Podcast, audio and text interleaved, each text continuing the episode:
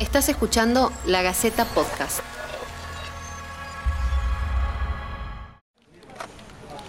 Bienvenidos al ciclo de podcast de La Gaceta. Yo soy Alejandra Casascau y esto es En Cuarentena, la crisis del coronavirus.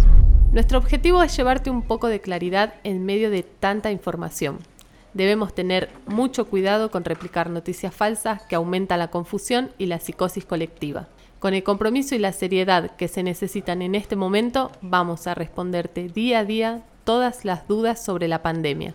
Si nos estás escuchando a través de lagaceta.com, podés dejarnos tus inquietudes en los comentarios. La cuarentena, que ya lleva más de 100 días, despertó diversas emociones y pensamientos en los argentinos. Algunos canalizaron su ansiedad haciendo cosas nuevas y otros decidieron desandar su historia más de 13 millones de personas tuvieron acceso a leer la publicación de Lucía Guberich, la joven de 22 años que contó su historia en las redes sociales.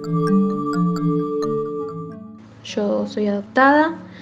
Eh, el 2 de octubre de 1998 me encontraron en, en un tren en la estación de retiro. Estaba en el vagón de primera clase, sentada del lado de la ventanilla. Estaba sola, eh, dibujando, estaba jugando con unas pinturitas. El hombre que me encontró trabajaba ahí en la, en la estación de trenes y junto a su esposa me llevaron al hospital Argerich. Me hicieron una serie de análisis. En el hospital dijeron que yo estaba muy sana, que no tenía ninguna enfermedad, tenía unas vacunas puestas, tenía un año y tres meses, me hicieron el estudio de la muñeca.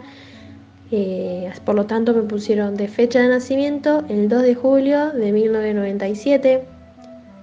Yo estaba muy bien nutrida, o sea, no estaba flaquita, no, ni nada, no, estaba bien nutrida.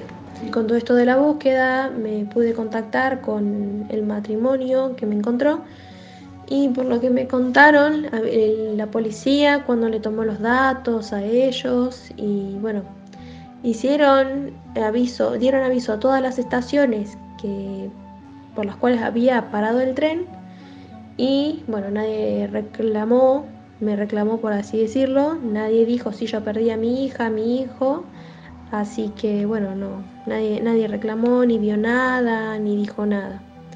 Pero eso fue lo único, también la jueza que intervino en el caso eh, dijo que había salido en las noticias, en el diario más bien, eh, que me habían encontrado, a ver si alguien me reclamaba, pero no, tampoco apareció nadie. Eh, o sea, todos en el momento sabían que yo me había, que me habían encontrado, pero nadie me reclamó. Siempre supe que fui adoptada, pero de saber que fui encontrada en el tren, lo supe cuando tenía 16 años porque mis papás siempre estuvieron orientados con psicólogos para ver cuál era la edad correspondiente para que me contaran mi historia, ya que era una historia fuerte. Y bueno, a los 16 años me, enteré. Y bueno, la verdad es que me lo tomé, me lo tomé bien. Yo creo y siempre creí que fue como que me estaban protegiendo de una situación ya sea familiar o me estaba protegiendo de alguien, de algo, porque me tuvieron muy bien hasta el año y tres meses y en un segundo me dejaron en un tren. Por lo tanto yo pienso eso, que, que fue una, una situación riesgosa para mí y me estaban cuidando de eso ya sea mi madre biológica o algún abuelo, alguna abuela, hermanos o demás, quien sea, bueno, es lo que yo me imagino. La verdad es que a mí me, desde que hice la publicación yo pensé que iba a encontrar, o es la idea, encontrar a la persona que me dejó ahí, algún hermano, alguna hermana, que es lo, lo que más me importa. Y bueno, no, no, no pensé que yo tenía cierta esperanza que bueno, algo debe aparecer, no es una historia que todos escuchemos todos los días que pase, alguien se debe acordar.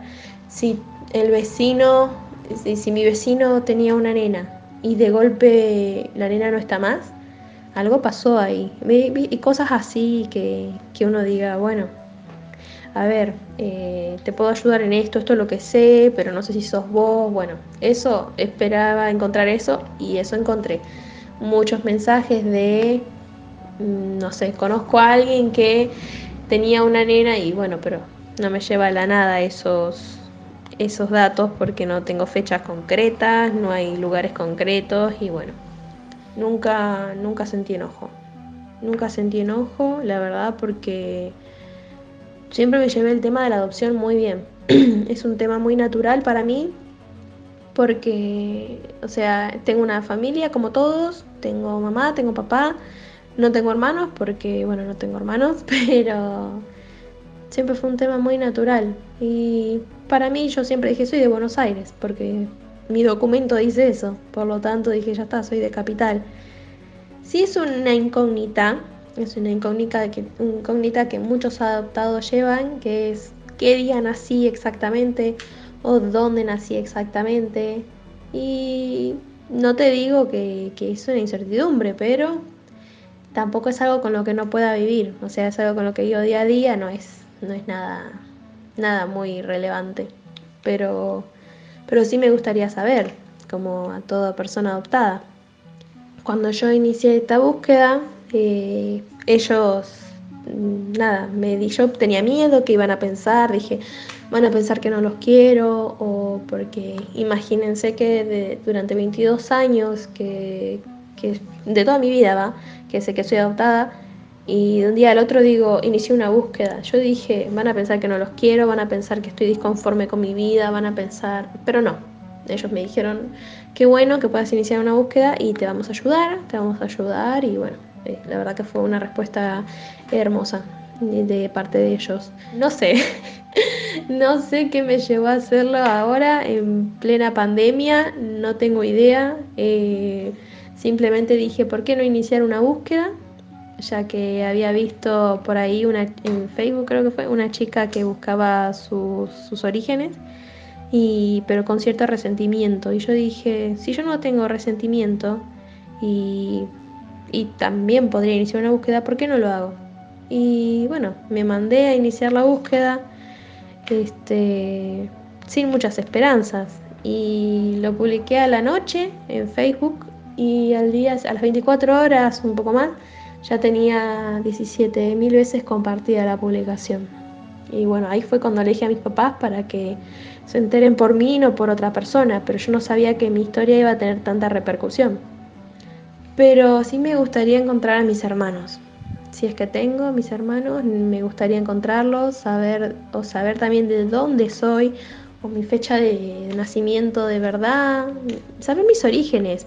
Que alguien me diga, bueno, sí, mira, por ahí no quiere hablar conmigo y me diga, sí, mira, yo te dejé en el tren porque no quería saber nada de vos. Vamos por el algo más más así, más sincero, ¿no? Que puede llegar a pasar. Vos naciste en, en Santiago. Bueno, está bien, perfecto. Gracias, te agradezco. Y, pero me gustaría, después de todo esto, después de que todo esto pase, toda la cuarentena, sí me gustaría ir a Santiago, por ejemplo, ¿no? En el ejemplo que sea ahí, y recorrer y ver y, no sé, conocer eh, más la cultura, ¿viste? De, de la provincia.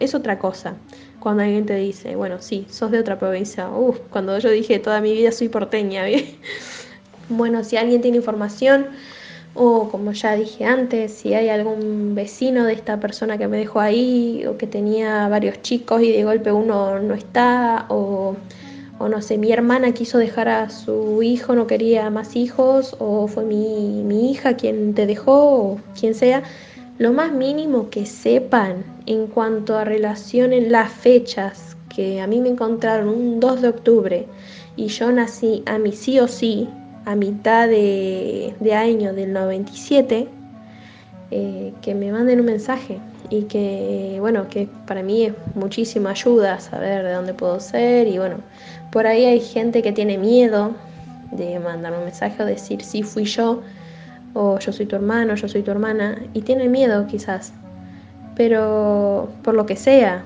pero yo no soy rencorosa, yo no, si esa persona me pide privacidad, yo le voy a dar la privacidad que quiera, eh, solamente quiero algunas respuestas, pero no, no tienen por qué tener miedo. Y bueno, esa, esa es mi historia, espero que a algunos les sirva escucharla y bueno, compartirla también porque necesito que esto se difunda para poder encontrar las respuestas que necesito. Esto fue En Cuarentena, la crisis del coronavirus. Déjanos tus preguntas y comentarios, vamos a estar brindando información chequeada permanentemente. Y por favor, en lo posible, trata de no salir de casa. Colabora y nos cuidemos entre todos.